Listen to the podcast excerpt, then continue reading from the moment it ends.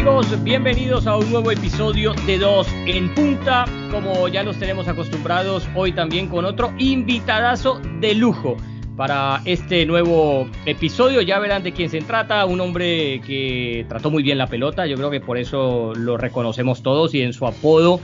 Eh, yo creo que más claro como el agua no puede ser es un hombre que ahora está en los medios y es un hombre que de verdad uno disfruta mucho escuchándole sus conceptos sobre el deporte que practicó, porque como algunos otros, no todos, porque no es fácil expresar en palabras eh, lo que uno vivió en un campo de juego y, ponerlo en contexto frente a un público, pero, pero el personaje de hoy, nuestro invitado, lo hace muy bien. Ya van a saber de quién se trata. Le doy la bienvenida al sensei de senseises, al maestro de maestros, al Pitágoras de la Pecosa, Juan Fernando Mora. ¿Cómo le va, maestro? Hola José, ¿cómo estás? Un saludo para ti, para toda la teleaudiencia. Pues la teleaudiencia, imagínate, uno acostumbrado a hacer televisión y diciendo teleaudiencia. en esto el podcast, bájale, pues, sí, bajémosle, bajémosle, sí, sí. Por lo menos a la gente que nos escucha y que, pues hombre, eh, nos recibe con, con agrado y con cariño. La verdad es que el invitado que tenemos, como quiso la pelota y cómo la pelota lo quiso a él. Porque la mimó, la mimó mucho. Sí, es que es difícil hoy, y hoy en día es bien complicado y es con lupa.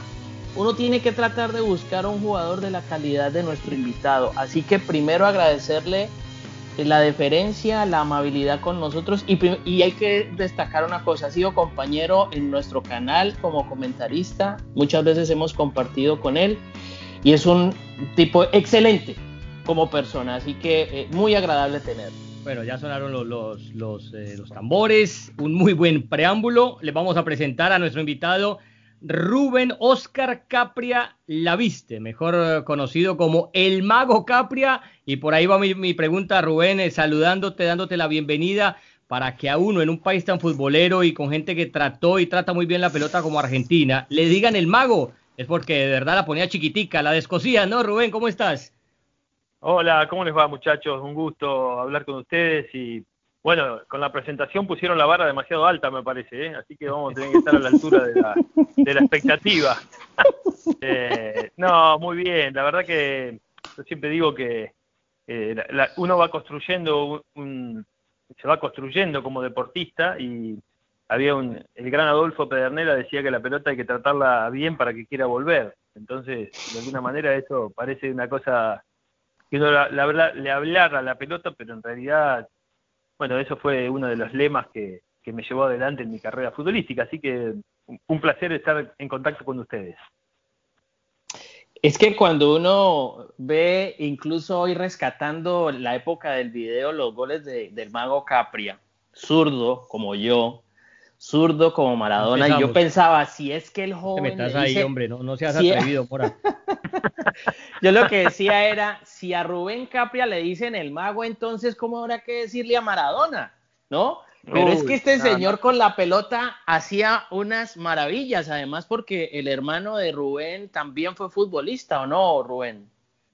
Sí, sí, mi hermano fue futbolista y por suerte fue defensor, que pudimos, no tuvimos la, la, la, desgracia de la comparación. Entonces, fue bueno que mi hermano hacia, hacia eh, su, estilo de fútbol haya sido diametralmente opuesto a lo que yo a lo que yo jugaba. Mi hermano era un defensor, un defensor férreo, que de alguna manera también hizo una, una muy buena carrera, pero bueno, por suerte no fuimos comparables en relación al puesto, ¿no? Que eso a veces el que viene detrás es como una carga extra que tiene, que le ha pasado, sí, pues justo vos nombraste a Maradona y los, los hermanos de Diego este, tuvieron esa carga también de su hermano que era tan, tan extraordinario que siempre parecía que eran mucho menos y fueron también muy buenos jugadores. Eh, Rubén, debutaste como jugador en Estudiantes de La Plata, ¿no? Un equipo al que uno lo, reconoce eh, por no tener un fútbol tan dúctil, porque es de la escuela de Subeldía, la escuela de Bilardo, ¿no? Un, estilo de fútbol distinto, digamos, sobre todo por allá en la época en que debutaste, que fue en, los 90. Eh, ¿Quién te marcó en tu carrera, en el inicio cuando comenzaste? ¿Tuvo que ver alguien por el lado de estudiantes o, tu carrera como el mago que conocemos eh, lo incentivó alguna otra persona? Bueno, mi espejo de chiquito, en el cual yo me, apoyé en mi sueño de fútbol, fue Mario Alberto Kempes, porque Mario, cuando yo tenía 8 años, jugó el Mundial del 78 y era el, emblema de la selección argentina campeona del mundo de ese año, de ese Mundial. Y Mario era un jugador fue un jugador extraordinario y de alguna manera fue mi, mi, mi, mi, inspirador del fútbol. Después, por supuesto, Diego, Maradona. Y otro de los jugadores que a mí me encantó cómo jugaba era Marcelo Troviani, que fue un gran jugador, un mediocampista delantero argentino que, que jugó en el Final de la Plata, que también jugó en, en Barcelona, Ecuador, jugó en la selección argentina, jugó en, en Millonarios de Colombia. Claro, bueno, Marcelo fue para mí otro jugador extraordinario. Pero bueno, si tengo que nombrar a uno de, en el cual yo me inicié el sueño de fútbol es Mario Kempes, ¿no? Yo tenía ocho años cuando fue el Mundial 78, claro, claro. Hay que decir que Rubén Capria pudo haber sido ingeniero agrónomo o veterinario, pero ¿por qué prefirió el fútbol? Y bueno, porque mi pasión de toda la vida fue el fútbol. Eh, yo nací en una ciudad del interior de la provincia de Buenos Aires, de Argentina, que que está relacionada con el campo y con todo lo que tiene que ver con, lo agropecuario, y siempre me gustó también. Eh, y bueno, si no tenía la suerte de, hacer la carrera de, futbolista, mi destino iba a ser o la veterinaria o ingeniería agrónoma. Entonces, de hecho hoy tengo campo y me gusta muchísimo y estoy también, mi, mi segundo gusto, digamos, tiene que ver con eso. Así que más allá que sigo trabajando como comunicador, eh, eh, porque de hecho no soy periodista, ¿sí? comunicador, trabajé muchos años de eso, pero también como otra cosa aleatoria a, mi, a, mis, cuestiones tiene que ver con este desarrollo agropecuario. Sí, mira, un tema muy interesante para hablarlo ahora en la entrevista, obviamente tu paso por, los medios, eh, pero antes de llegar ahí, y, emulando a, a, tu ídolo, ¿no? Como Mario Alberto Kempes, pero antes de llegar ahí a ese punto, quería preguntarte por tu experiencia en el fútbol mexicano porque jugaste e, en un equipo grande de los de México como es Cruz Azul. Es un equipo al que últimamente, eh, imagino que lo seguís todavía, eh, no lo acompañan los resultados, juega finales, llega a las finales, pero el título se le hace eh, esquivo. Quizás el último que de, Cruz Azul en, primera división fue por allá en esa época, no, no, jugaste vos, pero fue por allá en esa época de los, de los 90. ¿Qué recuerdos se trae el Cruz Azul y qué significó en la carrera del Mago Capria? Bueno, mirá, yo llegué al equipo campeón del 97, cuando termina fin de año, eh, el equipo que, estaba el ruso Domaitis, Carlos Hermosillo, Benjamín Galindo, Juan Reynoso, el Conejo Pérez, había un eh, Francisco Palencia, bueno, un montón de chicos que, que hoy tengo, sigo teniendo vínculos, y la verdad que es un club extraordinario. Eh, el paso mío fue muy corto, fue de un solo un semestre, porque también se dio la, la cuestión que, que ese primer semestre no jugué demasiado y surge una posibilidad muy tentadora de volver a Argentina al Racing Club de Avellaneda nuevamente para armar un muy lindo equipo que se armó con Ángel Capa como entrenador. Eh, y sobre todo que yo venía con, con esa influencia negativa de no haber jugado demasiado y evidentemente el estilo de mi juego no tenía mucho que ver por ahí con el entrenador, entonces uno saca muchas conclusiones desde la índole futbolística primero, ¿no? Después está el tema económico, está todo lo que viene después. Pero bueno, lamentablemente creo que eh, hoy en el balance que uno hace, este, me hubiera gustado tener más tiempo, tener más tiempo para jugar, más tiempo de desarrollo para estar para la adaptación.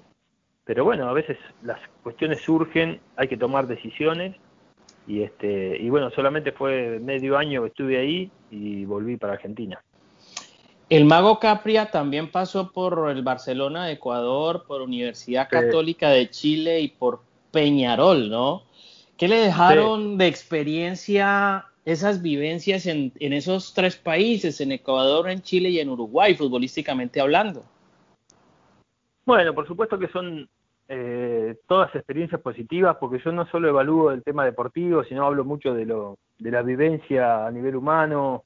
Barcelona también es un equipo impresionante de, lo, importante que es. es. como si fuera la selección que, va a jugar a, los partidos por la capacidad de, convocatoria que tiene, un estadio hermoso. Habíamos hecho también un gran equipo este, que rozamos el campeonato.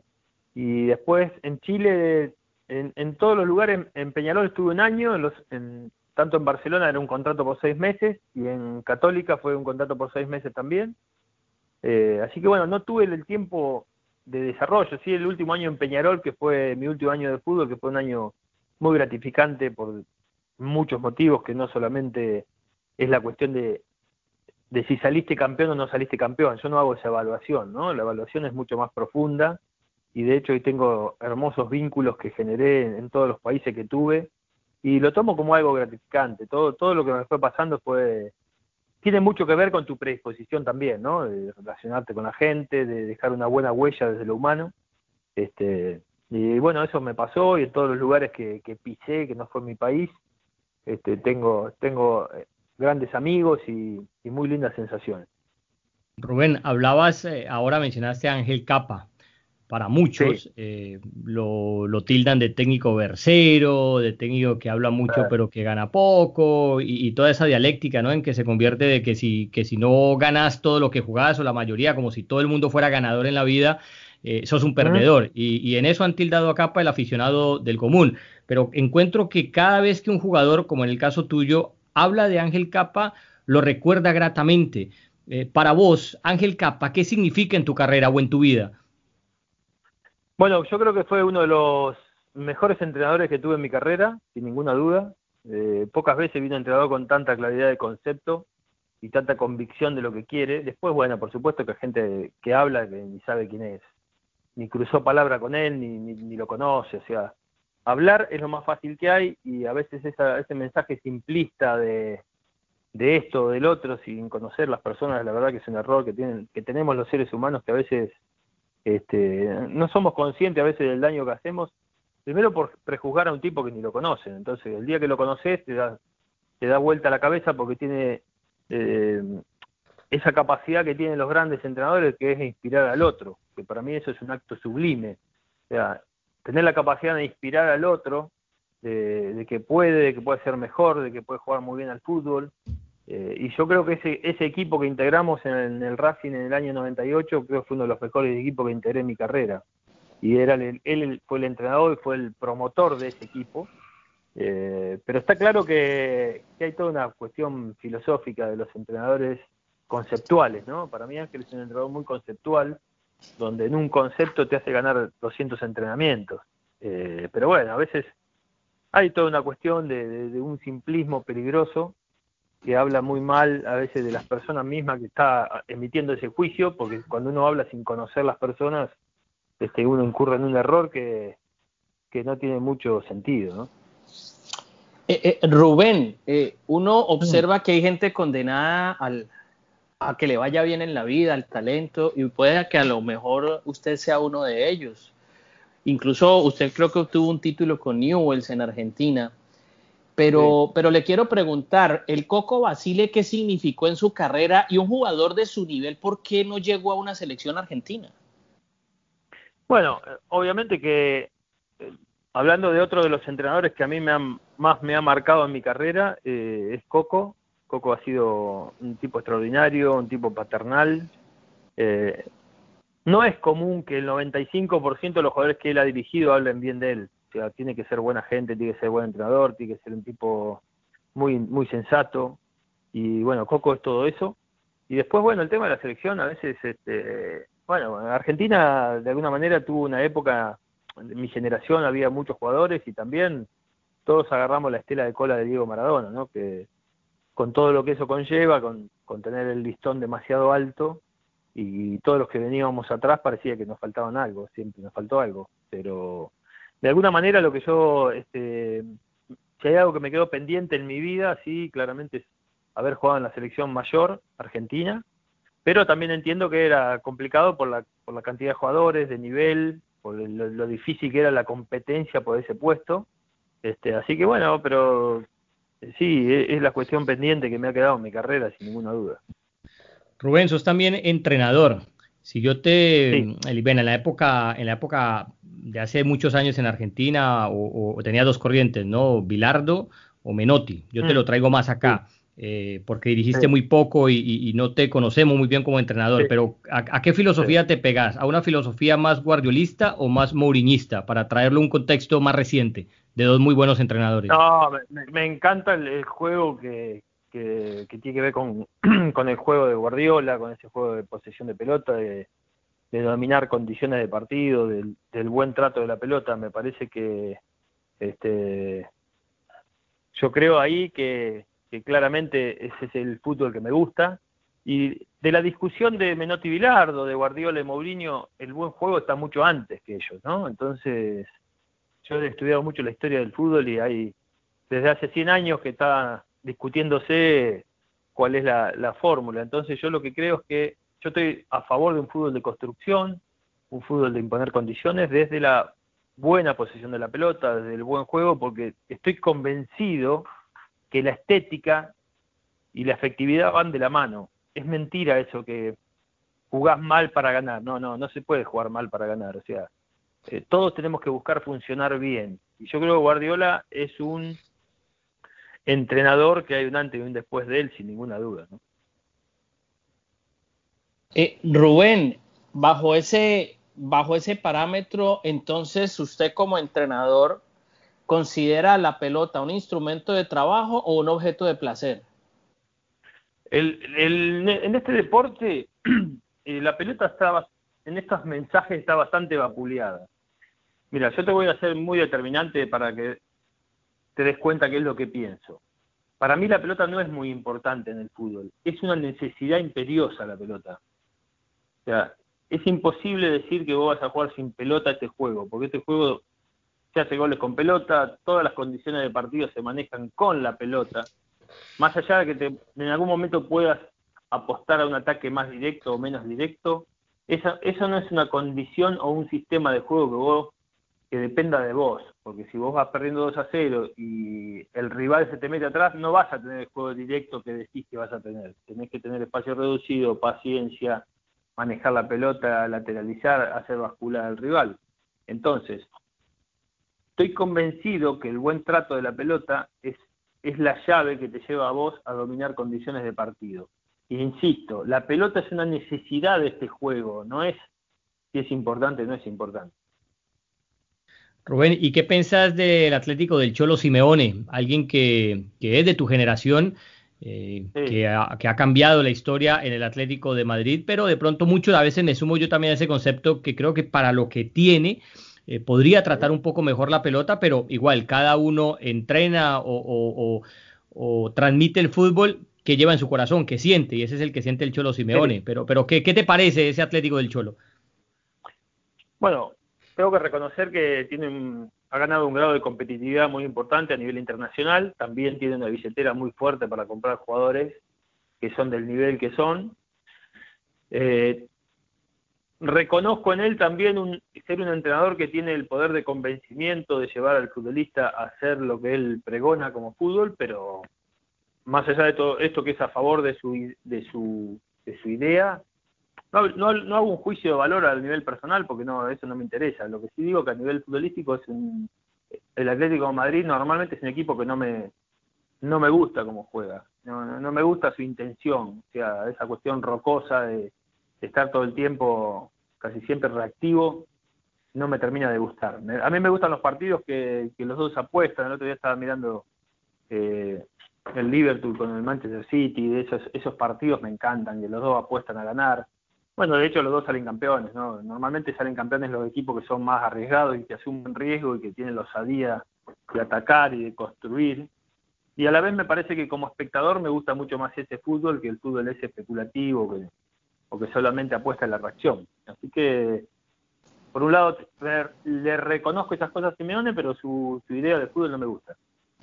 Eh, Rubén, bajo ese talante, bajo ese aspecto y ese espectro que, nos, nos dibujas, eh, ¿es mejor tener un técnico que sepa gestionar la plantilla, al caso Sidán, es mejor tener un técnico estilo Mourinho, que a lo mejor es un hombre fuerte, de carácter, para manejar el futbolista de hoy. Yo tengo la frase de un entrenador colombiano como el médico Gabriel Ochoa Uribe, alguna vez nos dijo en una rueda de prensa hace muchos años que el jugador de fútbol es una raza especial. ¿Usted considera que es así y que hoy los técnicos tienen que modificar en algo el trato al jugador? Bueno, yo creo que la, gestión del líder, el líder tiene que ver con la guía, ¿no? Entonces, eh, yo creo que los grandes entrenadores tienen que ver con, guiar bien a un plantel, con dar en la tecla con cada una de las decisiones, por momentos una cosa, por momentos es otra. Eh, yo creo que no es fácil liderar personas, liderar eh, grandes estrellas del deporte mundial, pero que puertas para adentro es todo mucho más sencillo y los vínculos son todos mucho más parecidos de lo que creemos. Lo que pasa que también entiendo que que el, liderar no tiene que ver con el grito, tiene que ver con, con decir lo justo en el momento adecuado. Y yo creo que Zidane tiene, tiene que, más allá que no se note, él tiene una gran capacidad de liderar porque entiende qué rol tiene que tener. Vicente del Bosque también fue un entrenador muy valioso que, que su rol era como un rol secundario. a mí lo de Mourinho, a veces tan, tan exultante, tan primera persona, no me gusta. A mí me gustan los entrenadores que tienen que tienen el rol justo, ¿no? Eh, me gusta lo que hace Zidane, me gusta lo que hace Vicente del Bosque, me gustó mucho lo que ha hecho Guardiola siempre. Eh, no, no me gusta esa cuestión tan histriónica de, un entrenador, porque Johan Cruyff decía una cosa muy valiosa, que él necesitaba la quietud para poder observar mejor y tomar decisiones más inteligentes. Y yo considero que eso me parece importante tenerlo en cuenta esta cuestión de estar todo el saltando y haciendo gestos y haciendo todas las cosas que hacen a veces algunos entrenadores afuera, les quita poder de análisis, de, de, tener esa, esa cuestión de la observación que te la da la quietud. Entonces me parece, eh, bueno, dejo claro cuál es mi postura, ¿no? Rubén, mira que con, con mi compañero, con Juan Fernando, eh, a veces discrepamos en cuanto a la importancia del técnico y del jugador. Yo soy más de la idea de que en el fútbol eh, el técnico, si acaso llega a un 30%, ponele pues hoy en día ya que, que son más partícipes del juego, llevémoslo un 40%, pero, pero el resto es del futbolista. El futbolista es quien manda. Eh, yo soy muy de la idea de Dante Panzeri, de, dinámica de lo impensado, de que el futbolista, al fin de cuentas, e, es el que termina siendo grande un entrenador que obviamente aporta su cuota, pero que nunca va a llegar a un 50%, nunca se va a equiparar a lo que le da eh, el, jugador a un equipo de fútbol. ¿Vos cómo, cómo lo ves? ¿Cuál es tu visión al respecto? Lo que pasa que eh, para mí el error es creer que son compartimentos estancos, ¿viste? Entonces, por supuesto que un entrenador puede, puede tener eh, la capacidad de potenciar sin ninguna duda a los jugadores. Entonces, ¿en qué porcentaje podemos eso? Después, claro que la parte ejecutora de la, de la cuestión, lo visible es lo que hace el futbolista dentro de la cancha. Pero hay entrenadores que son más intervencionistas, otros que son menos. Hay equipos que necesitan de más intervencionismo que otros momentos. Entonces ahí está donde es difícil el marcarlo en porcentaje, porque no se puede mensurar bien eso. Hay veces que hay equipos que funcionan perfectos y hay equipos que les cuesta mucho y hay que trabajar mucho más, desde lo conceptual, desde, desde el hábito, desde todo. Eh, entonces ahí me parece que es importante eh, no ser tan tajante con una cuestión de porcentaje. Eh, no sé si se comprende lo que quiero decir. Hay, equipos que, a veces tienen necesitan de la intervención del entrenador, de una línea, de una hoja de ruta clara, de un estilo. Sí, no, no, se entiende, se entiende ya lo tienen, ¿no? Entonces me parece que, siempre la parte ejecutora claramente va a ser el jugador, que es el que define la cuestión adentro de la cancha. Pero sí, el entrenador tiene una influencia notable desde el convencimiento, de la mejoría técnica e interpretativa de los jugadores, desde quién, con quién y para qué, eso lo, eso lo decide el entrenador. Eh, entonces, bueno, eh, eh, siempre están entrelazadas. La, cuestión de dinámica de lo pensado es perfecta, la, la definición de Dante Panzeri, eh, pero después hay un montón de hábitos que se entrenan en la semana para que eso impensado y eso imprevisto que están en la cancha, uno lo tenga ya agilizado y entrenado y generar buenos hábitos para que el jugador tenga más, pues, más, más cartas para poder decidir mejor. Por ahí leyendo en estos días, en esta, en esta, en este confinamiento, algún día decía Alejandro Magno que unificar lo diverso no significa ser algo monolítico, pero obviamente la riqueza en este caso del fútbol tiene que ver con la mezcla de talentos de distinto calibre, con técnicas de todo signo, con inteligencias, no sé, hechas a la medida de determinadas posiciones en el terreno de juego. Y ahí es en donde entra a valorar mucho el entrenador quién y para qué. La pregunta que le hago, Rubén, ¿el jugador o la función? Es, para mí, el jugador hacia la función, porque vos decís, eh, yo pongo tal lateral izquierdo, bueno, ¿qué, estilo de lateral elegís? eh, base a, qué, a qué quieres jugar. Las tres preguntas mágicas del fútbol son quién es con quién y para qué. Si vos no tenés una hoja de ruta clara de entrada, no sabes a quién elegir y para qué. O sea, vos primero está el estilo. Yo puedo poner un lateral izquierdo que sea eh, grandote, alto, porque no quiero que me ganen de arriba, y otra cosa es un lateral izquierdo para atacar, para ampliar la cancha, para que tome buenas decisiones técnicas. Depende mucho eh, del estilo de fútbol que vos querés que vos profesás. En base a eso es la elección posterior. Pero si vos no tenés ninguna cosa clara a qué querés jugar o qué intentás desarrollar, es muy difícil contratar un estilo de jugador. No sé si se entiende o te respondí la pregunta. Sí, yo, creo, que, sí, yo creo que quedó bastante clara, sí. Y, mira que eh, siguiendo la línea de esa pregunta, eh, por eso a mí me parece tan interesante, Rubén, lo que hace alguien em, como Monchi, director deportivo. Que, ¿Cuál es su fórmula? Ellos, ellos tienen un equipo de trabajo, imagino que esto lo sabes, o si no, pues también se lo contamos a la audiencia porque es muy interesante. Tiene un equipo de trabajo donde, donde analizan muchísimos jugadores eh, de acuerdo a lo que a la necesidad del club, él como director deportivo, o sea, no deja que el, que el técnico llegue y le diga, mira, yo vengo aquí, firmé por un año, dos años, tráeme a este, a este, a este, eh, porque los quiero poner a jugar así, y luego el técnico se va por malos resultados, le deja a esos jugadores que de verdad los trajeron fue por pedido de él y no por necesidad del club, ganando salarios altísimos. En cambio, lo que dice Monchi es, no, decime ¿Qué necesitas? ¿Necesitas un lateral derecho de qué condiciones? ¿Que ataque más que defienda o que defienda más que ataque? Perfecto, mira, de acuerdo a esas características, tengo esta lista. Vos de esa lista escogeme a quién querés y nosotros nos encargamos de contratarlo. Me parece que es idóneo, me parece que es lo perfecto para manejar un club, Rubén. Bueno, para mí esa es una figura muy importante en los clubes, que de hecho le hace ahorrar mucho dinero también, si se hace bien esa tarea, pero el club tiene que marcar una línea, decir, bueno, ¿por dónde querés ir? A partir de ahí vienen todas las decisiones de qué entrenador sería el adecuado, qué jugadores serían adecuados para esa idea, de club y de entrenador. Entonces, eso tiene que ver con una claridad primero de la institución, o sea, un, norte claro de la institución. A partir de ahí vos contratás y desarrollás. De hecho, acá ha pasado, por ejemplo, en Racing, Diego Milito es el secretario técnico y el director deportivo del club y claramente ha marcado una línea, contratando a un entrenador como Coudet con una línea de fútbol determinada. Fue Coudet y apareció BKC que tiene con sus matices una idea similar yo no lo veo al, al, Barcelona contratando a Simeone, ¿entiendes? O sea, eh, eso de alguna manera vos potenciás y de alguna manera es una línea de, estilo. Entonces, para mí el estilo está por delante de todo. Eh, más allá que el fútbol tiene cuatro tareas que son como ineludibles, que una es la defensa, que otra es la recuperación de la pelota, que otra es la gestación del juego y la otra la eficacia arriba. Pero sí, todo eso se busca con una línea determinada de equipo, con una línea determinada de jugadores, con una línea determinada de entrenadores. Entonces, a partir de ahí, es trazar una línea. Vamos por acá. No me importa si el tipo es muy alto o muy bajito. Eh, este, el, el fútbol se juega por abajo. Entonces, esta sobredimensión, por ejemplo, con la, estatura de los jugadores, que nada te dice, eh, también está sobredimensionada.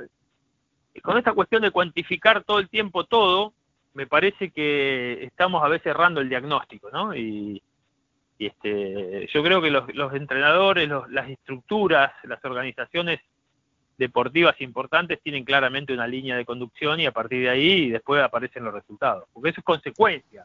El resultado es consecuencia, ¿viste? A mí me gusta ganar, sí, ya sé que a vos te gusta ganar. El tema es cómo, cómo vamos a hacer para buscar ese resultado. Eh, y ahí es donde empieza uno a desarrollar los proyectos, eh, los estilos, que, que a veces a veces no sale bien de entrada, cuesta encontrar el funcionamiento, pero hay que tener también la, personalidad para seguir y, no cambiar en la mitad del río. Eh, yo creo, Rubén, que más o menos lo que nos dices es encontrar una idea absoluta en el fútbol es que se puedan fusionar el dueño de la idea y el dueño de la acción. Es como, a ver, Guardiola llegó con una idea y se encontró que los que podían ejecutar esa idea con memorables acciones eran Messi, Xavi, Iniesta y demás, y se formó una idea y, un estilo de juego pues, que para muchos ha sido inolvidable e irrepetible. Ahora, bajo ese preámbulo, ¿qué opina usted de Marcelo Bielsa? Un hombre que tiene muy claras sus convicciones, pero que a nivel de resultados son muy pocos los que logran. Sin embargo, el legado en muchísimos jugadores es infinito. Sí, bueno, por eso la valoración de un tipo no solamente si salió campeón o no, o sea, porque acá lo que hay que valorar es primero la intencionalidad de los equipos y, y los resultados que se consiguen en relación a los recursos que se utilizan, ¿no? Eh, yo creo que caerle a Bielsa solamente si salís campeón o no salís campeón me parece que es una injusticia, como cualquier otro entrenador. Y aparte los estilos no se hacen de un día para otro, digamos, vos hablabas del Barça y el Barça ya implantó la idea del fútbol holandés, del fútbol total, desde el Rinus Miche con Cruyff como futbolista, después fue Cruyff entrenador, con Guardiola de, jugador, después Guardiola de jugador, con, con Xavi, Iniesta, Messi, Busquets, Dani Alves, o sea, es toda una línea en el tiempo que se ha ido puliendo. Eh, y, y, lo de Marcelo Bielsa a mí me parece que es valioso por, por esta cuestión de la nobleza de los recursos utilizados, ¿no? Me parece que el tipo habla desde la ética, de la nobleza de, su idea, y, yo no premio solamente a las personas si salen campeón o no salen campeón. Los, pasos importantes eh, no hacen mella solamente ahí, sino que potencia jugadores, eh, su idea de, de este acto sublime que yo digo que es el inspirar al otro, Bielsa lo hace claramente, tiene ese talento, no comparto toda su, su idea de fútbol, a veces un poco alocado, que a veces le ha faltado freno, le ha faltado este, algunas cuestiones que, son discutibles, pero después en cuanto a su manera de proceder, su sentido del profesionalismo, me parece que es valioso tener esa clase de personas en el deporte, ¿no? yo lo, lo, valoro mucho desde ese lugar, ¿no? Desde su ética, de su nobleza, de su idea, siempre con la osadía, la audacia de buscar el arco enfrente. Yo lo veo mucho más emparentado a Bielsa con Guardiola que a Bielsa con Simeone, sin ninguna duda. Rubén, y, cambiando un poco el tercio para hablar de selección argentina, porque es, una pregunta, es una nebulosa que, nadie termina de descifrar. ¿Cómo teniendo a, alguien comparado con Maradona, eh, y en la época de Maradona se ganó un título, eh, quizás mm. con jugadores de, de, menor calidad, no sé, de pronto un poco injusto, pero pareciera lo que ha tenido Messi eh, y no se le ha dado, ha llegado a finales, pero no termina de darse y el culpable de todo esto siempre, siempre es Messi. ¿Vos cuál ves, en tu opinión, la razón por la que la Argentina de Messi eh, y ahora en vez de, mejorar el nivel parece que cada vez da un paso hacia atrás? Eh, bueno, es bastante amplia la pregunta. Nosotros en Argentina tenemos un enorme problema que tiene que ver la, la cuestión del trabajo colectivo. Nosotros siempre tuvimos por un lado a favor y un lado en contra que hayamos hayan nacido esta clase de talentos que desde su tracción individual han disimulado un montón de deficiencias colectivas. No solamente dentro de la cancha, sino fuera también. Eh, Messi no tuvo en suerte lo que la suerte que tuvo Maradona de ganar un campeonato del mundo simplemente porque una pelota pega en el palo, entra o sale. Diego, yo igual insisto que Maradona eh, no ha habido un jugador de la influencia individual de Diego como ha tenido en el Mundial 86 en la historia de los mundiales. Yo no lo vi. Eh, y Argentina siempre adoleció de una idea colectiva eh, mejor, digamos. Siempre es como que dependió demasiado de ese de ese jugador, de esa atracción de tanto de Maradona, de Messi, y no ha conseguido nunca una excelencia colectiva como pudo haberla conseguido Alemania con un desarrollo de una idea clara como fue el proceso alemán donde la frutilla del postre fue el Mundial del 2014. Colectivamente Argentina siempre le ha costado mucho encontrar el virtuosismo colectivo, siempre fue estos jugadores traccionaron mucho, ¿no? Y ahí es donde creo que, hemos fallado. Eh, pero bueno, ahora hay una renovación también, hay un montón de jugadores que empiezan a, dar, a dar minutos. Paredes, con Los Chelso, Lautaro Martínez, eh, Rodrigo de Paul, son jugadores más jóvenes, Juan Poit, que tienen el cambio generacional y que veremos qué pasa, pero eh, lo que le ha pasado a Messi en Argentina es algo que yo lo comparaba, no sé si ustedes vieron la, la serie de Jordan de los Chicago Bulls. Sí, señor. Sí, The Last Dance. Cuando, claro, cuando Davos Collins era el entrenador, todo se lo dejaba en las manos de, Jordan que lo solucionara. Y por más que Jordan hacía 60 puntos, los Chicago Bulls no salían campeones. Cuando llegó Phil Jackson, le saca la pelota de las manos a Jordan y e, le, lo convenció de potenciar los otros compañeros para que generen otras amenazas y que la amenaza no sea tan previsible. Y eso me parece que fue un acierto terrible de Phil Jackson para potenciar los demás jugadores y generar esas otras amenazas que retroalimentaban a, Jordan. Y eso para mí, llevándolo al fútbol, al fútbol argentino, no pudimos conseguirlo con Messi. Todo era Messi, todos los goles lo hacía él, todo lo tenía que solucionar él, y colectivamente nunca tuvimos la, la suerte de potenciar otras amenazas. Y eso me parece que es un, es un, este, un lindo ejemplo para paradigmático para poder explicar lo que le pasó a la selección argentina. Rubén Capria eh, era de esos, no sé, voy a definirlo aquí como de esa clase de jugadores que filosofaba con la pelota, ¿no? Buscando esas verdades que por ahí se han olvidado con el tiempo y que conviene de nuevo escuchar, porque es que han proscrito al enganche, como, como recordar uno lo que decía con la pelota Riquelme, porque obviamente todo jugador tiene el derecho legítimo de pensar con la pelota, pero hay algunos que piensan mejor con ella que otros. ¿Qué piensa de, la, de, que el fútbol haya dejado de lado un jugador como ese, como Capria, como Riquelme, como el enganche? Mira, yo creo que no es así. Lo que ha pasado que ha cambiado cierto posicionamiento en la cancha, pero el Gran Barcelona tenía ya el Iniesta, el Manchester City juega con David Silva, juega con Gundogan, juega con De Bruyne. Eh, los grandes equipos siempre tienen jugadores de sentido estrategia.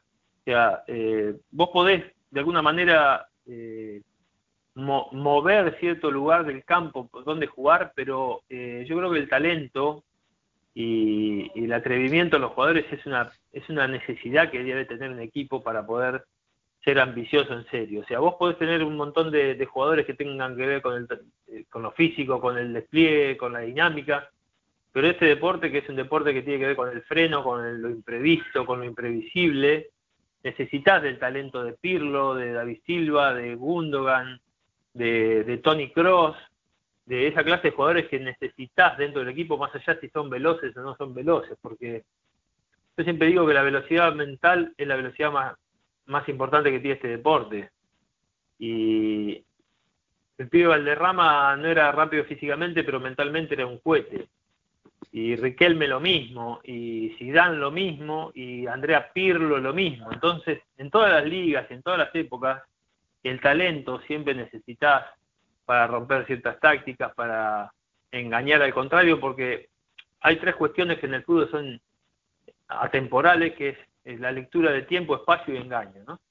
Y eso necesitas en los jugadores. Hoy yo veo a, Martin Odegaard, que es el, volante del 10 de un, que juega en la Real Sociedad y es un placer verlo jugar. Y es un tipo pensante, de enganche, de gambeta como estos otros que son mucho más conocidos que ya te nombré. Pero de alguna manera siempre el talento va a estar, eh, va a tener que estar presente y es una necesidad del fútbol. Yo creo que el ejemplo más palpable eh, de lo que fue Riquelme como jugador, bueno, de tantas maravillas que hizo, pero lo que hablaba, ¿no? De la sorpresa, del que mete el freno, del que no tiene necesidad de correr, sino mandar un pase decisivo.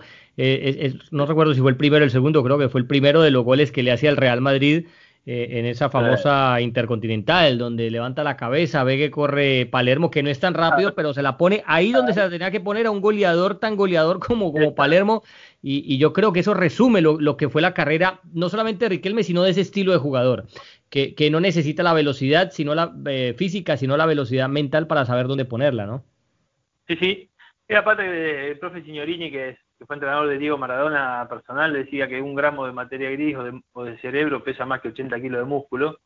Y yo considero que es verdad. O sea, eh, necesitas la velocidad mental. Hay dos velocidades que son más importantes que la velocidad física en el fútbol, que es la velocidad mental y la de decisión y la velocidad de la pelota, ¿no? Entonces, cuando vos movés la pelota ágil, cuando vos movés la, cuando tu cabeza lee rápido, tenés buena visión periférica, ahorrás mucho desgaste físico y eso, por supuesto, que, es valioso. Porque este, este deporte hay un componente muy importante que es el freno. O sea, el freno te da, te da panorama, te abre panorama. Y no siempre es correr a fondo para cualquier lado, sino que a veces estás marcado y no tenés que correr, tenés que estar quieto. Eh, Viste que está como una premiación exagerada al al despliegue, este corrió con el GPS 14 kilómetros. Bueno, pero eso ponémoslo eh, en contexto, o sea, se la dio a los compañeros la pelota, se la dio a los contrarios, eh, fue eficiente con eso, con ese dato. El dato de los kilómetros recorridos en, el fútbol en sí no te da demasiado. Lo que te da es ver qué hiciste en ese recorrido, si fuiste eficiente con el juego. Eh, es como los porcentajes de pase, ¿viste? Depende de dónde hiciste los, dónde hiciste los pases, hacia dónde fueron esos pases, qué provocaron esos pases. Eh, bueno, hay una lectura que, el fútbol es, mucho más profunda y que hay que hacer y que a veces con esta cuestión de cuantificar terminamos diagnosticando mal. Eh, dicen, eh, Rubén, que, el fútbol es, es, un, es un deporte salvaje, un deporte también de muchas cosas. Eh, eh, le quiero hacer preguntas, o sea, preguntas un poquito más, más picantes. ¿Alguna vez intentaron sobornarlo? ¿Alguna vez le ofrecieron dopaje? No, no, no, para nada. Este, y si me lo hubiera ofrecido, lo hubiera rechazado automáticamente. Porque yo, eh, como hablábamos de Marcelo Bielsa, siempre, siempre me encantó hacer un culto de, la ética, ¿no? De cómo competir creo que yo no justifico esta cuestión de ganar como sea, para mí es la frase más nefasta que, se ha instalado en el fútbol. Porque con ese criterio yo tendría, teniendo hijos que van a la escuela, les diría, muchachos, eh, tráiganme la nota y estudien o copiense. Bueno, sería lo mismo, porque por supuesto, por ¿eh? supuesto. Bueno, yo soy un enorme defensor de las buenas costumbres y de la ética de cómo se compite, de la nobleza del fútbol y considero que el deporte es un, es un es una cuestión sociocultural muy importante y, bueno, eh, es valioso para formar nuestros hijos, porque yo creo en la capitalización humana del deporte. Entonces, si nosotros justificamos todo por el triunfo y hacemos cualquier cosa, me parece que mm. es como decía César Menotti, ¿no? El ángulo de 90 grados. Ah, sí. Él dice, vos podés recorrer el ángulo de 90 grados o podés tomar el atajo, pero pisás la flor. Vos elegís.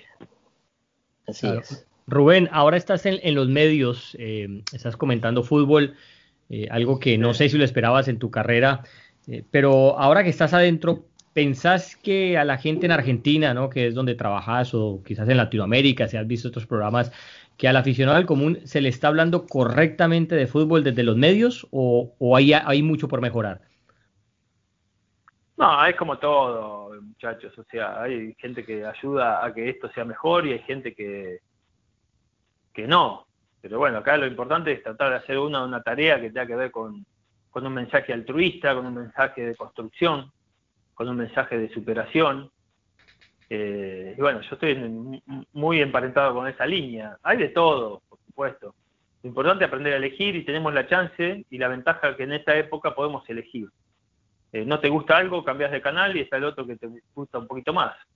Y la gente a la larga premia o, castiga en relación a lo que percibe de vos.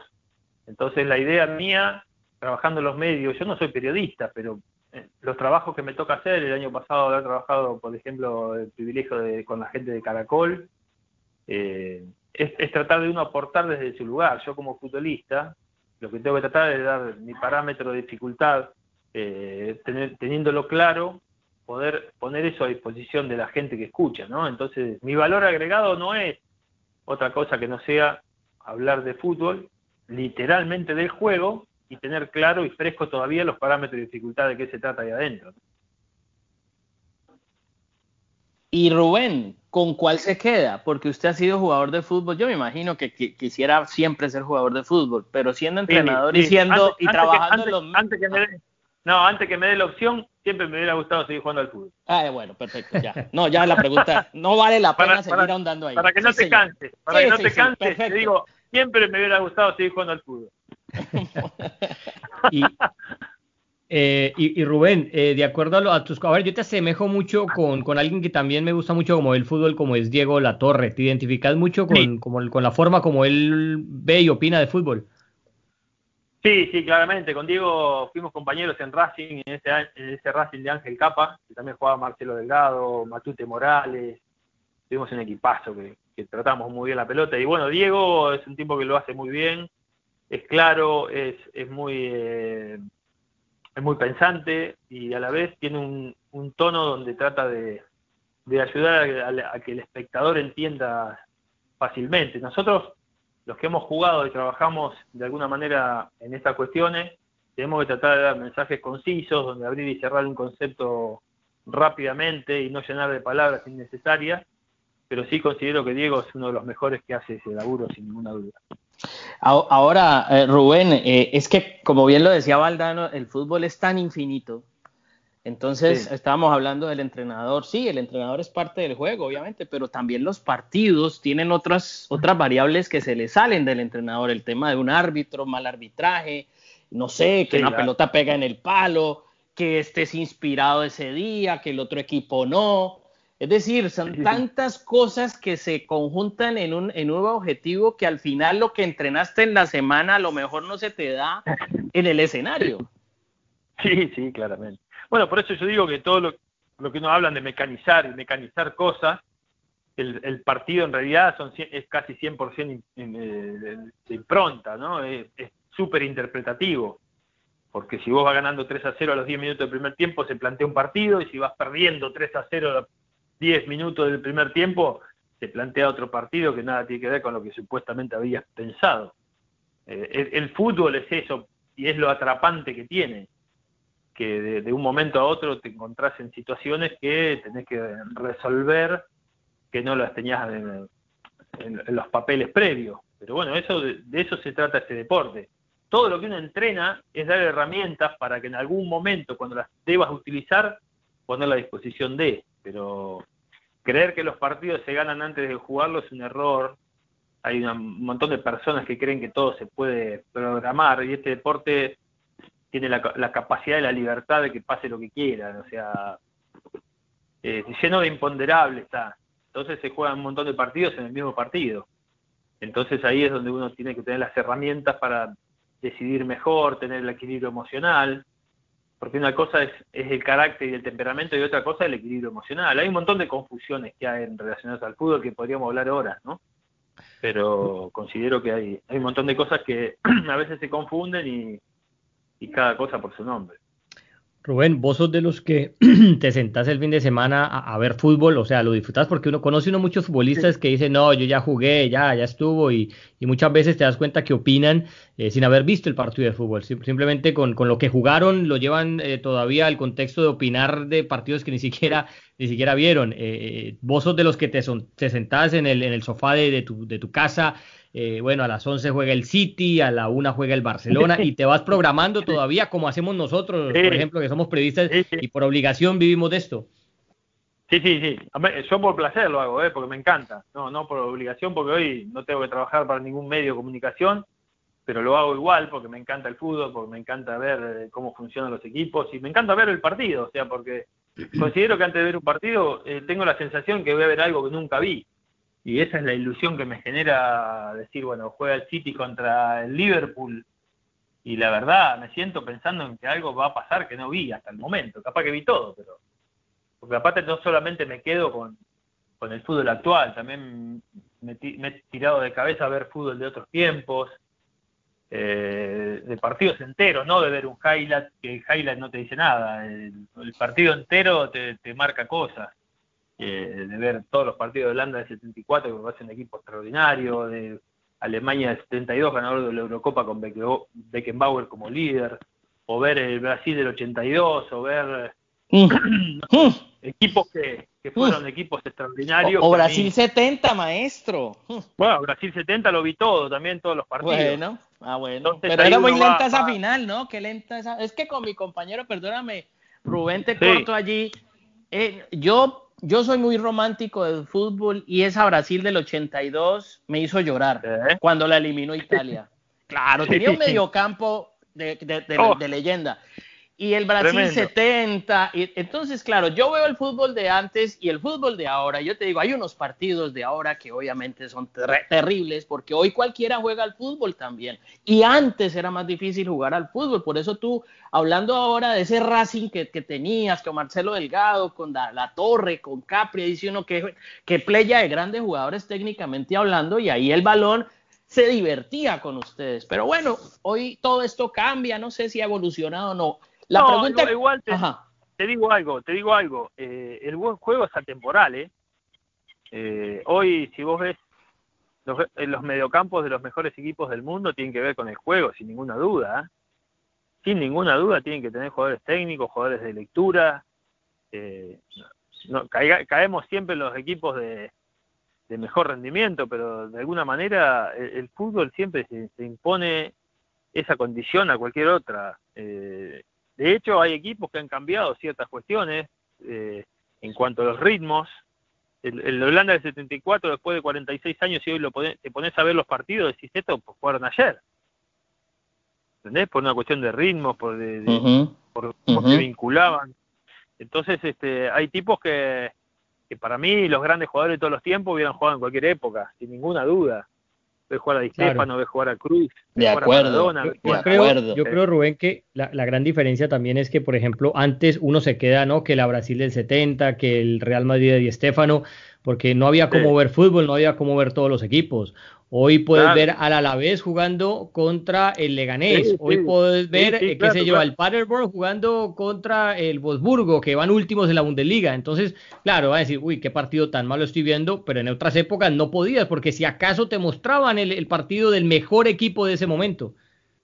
Claro, claro. No, y aparte que vos si ves los partidos enteros te das cuenta que el fútbol tiene los mismos problemas para solucionar en todas las épocas. O sea, yo hay un gol que Messi le hace a Chile en la eliminatoria de 2013, ¿eh? que es un pase de Gago donde Messi la pisa para atrás, eh, hace pasar de largo a un chileno y le mete un tierrazo al primer palo, no sé si se acuerdan. Sí, sí, sí, para, para, Brasil, ¿no? Fue Argentina-Chile, para el Mundial de Brasil. y hace 60, 60 años antes, en el partido, el famoso partido del siglo de Hungría-Inglaterra en el año 53, Ferenc Puskas hace un gol idéntico, con la misma problema. Es pararla, engañar al contrario, lo hizo pisó para atrás, le pegó un cañonazo al primer palo, el mismo gol que hizo Messi, 60 años antes.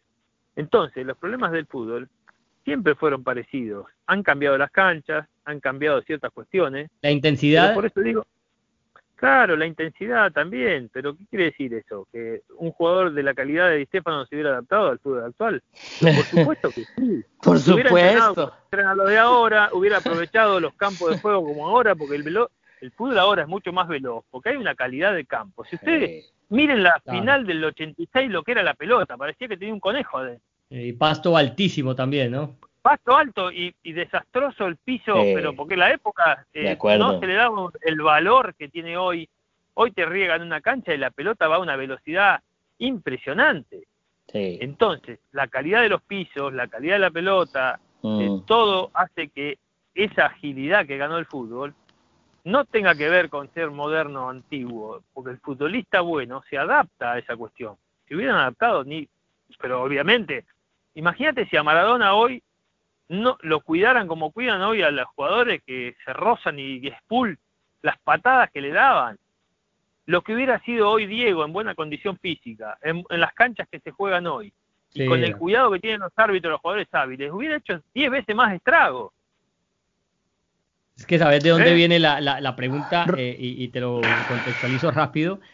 Es que eh, en esta cuarentena me dio por ver la final de México 70 y vi, y vi un equipo italiano tan, tan limitado y vi tan, tan poca intensidad como que la marca era estirar la pierna nomás y dejar pasar. O sea, eran jugadores de fútbol natos, pero, pero sin sin ese picante que de pronto ves hoy, sin, esa intensidad, sin esa marca, sin, no sé, como, como, como más metidos en el partido y entonces con, con Mora, con mi compañero, yo le decía, o sea, nos vendieron siempre eso como, como la mejor Brasil de todos los tiempos, como el partido siempre demostrar y yo te lo digo sinceramente, yo lo vi y me aburrió.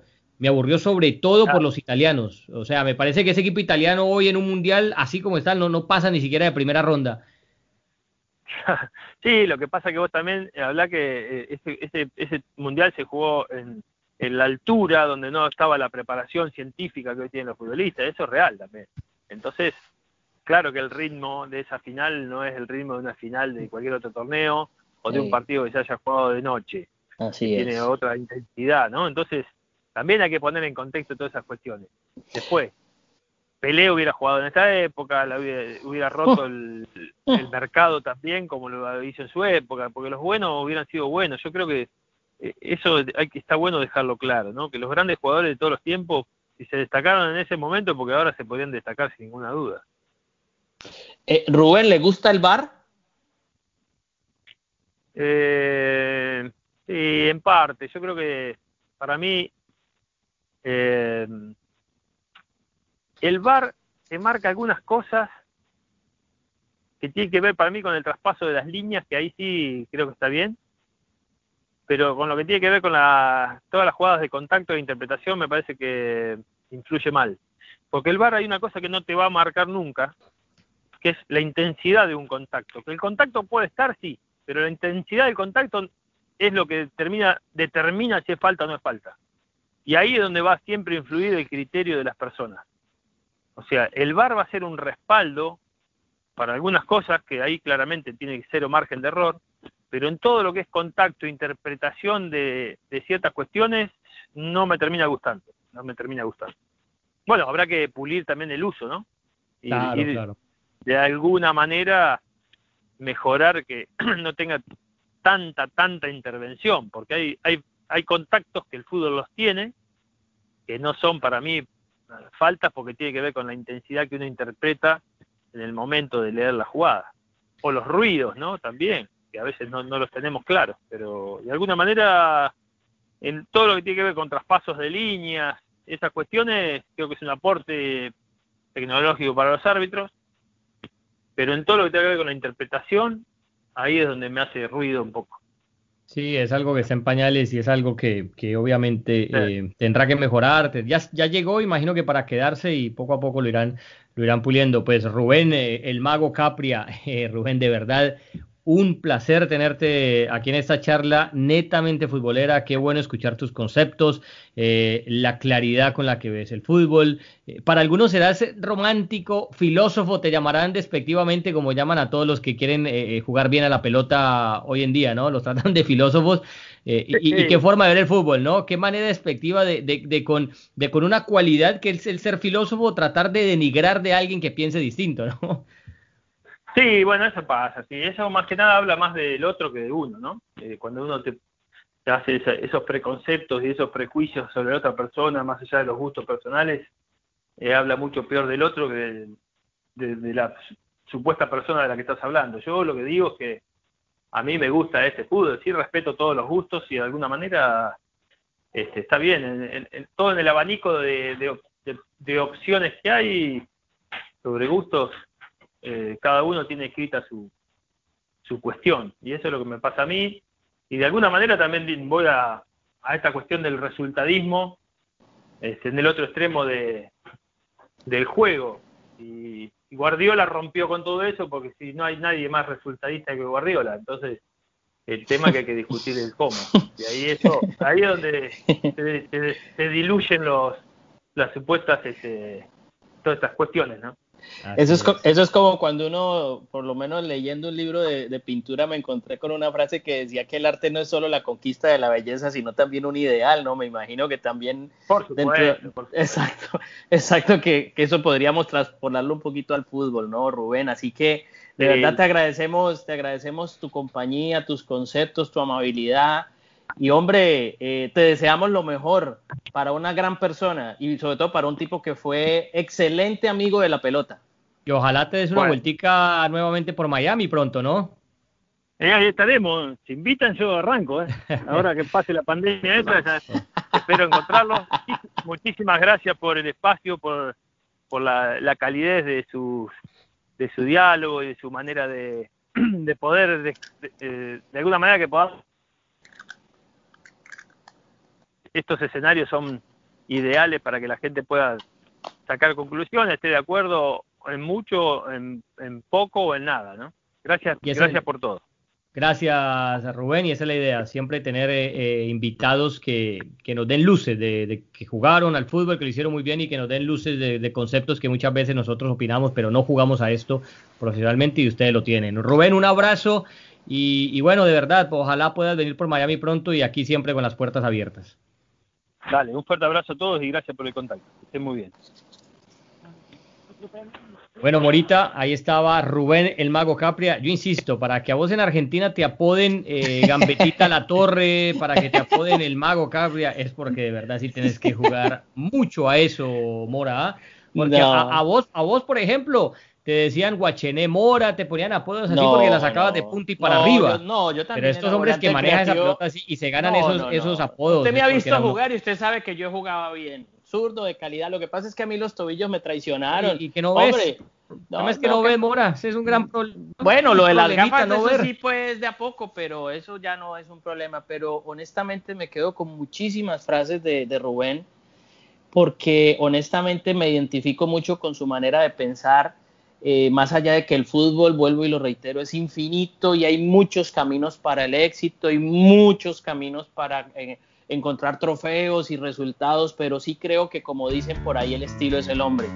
Y eso de ganar como sea, significa que hay que jugar como sea. ¿Y eso cómo será? Nadie lo sabe. Creo que esa es una pregunta para resolver todavía en, en el infinito fútbol. Estamos siempre de acuerdo de que debe haber un cómo, ¿no? Y que nosotros como periodistas también tenemos que analizar ese cómo simplemente llegar y decir, tal equipo ganó, ah, entonces jugó bien. ¿Cómo le fue? Ese equipo perdió, ah, entonces jugó mal.